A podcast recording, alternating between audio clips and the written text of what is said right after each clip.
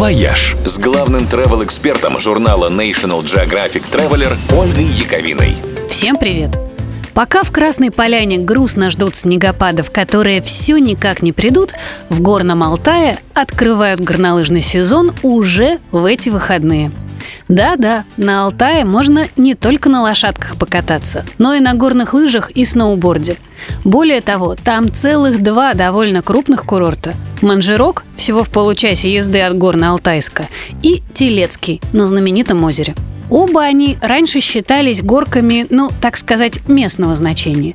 Но в последние пару лет с ними начали происходить большие перемены к лучшему – в Манжироке, например, зона катания этой зимой стала ровно в два раза больше.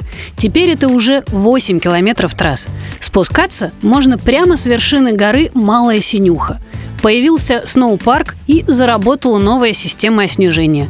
Трассы на Манжироке несложные и хорошо подойдут для начинающих. А в прокате можно взять не только лыжи или доску, но и правильную одежку для катания, перчатки или маску. На Телецком гора выше и интереснее. Здесь в новом сезоне работают уже целых 17 километров трасс.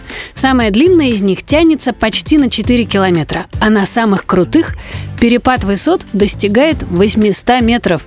Так что тут не только начинающим, но и продвинутым будет чем заняться. Катаются на Телецком прямо над знаменитым озером, объектом наследия ЮНЕСКО. Его даже видно с трасс, и можно совместить катание с отдыхом на его живописных берегах.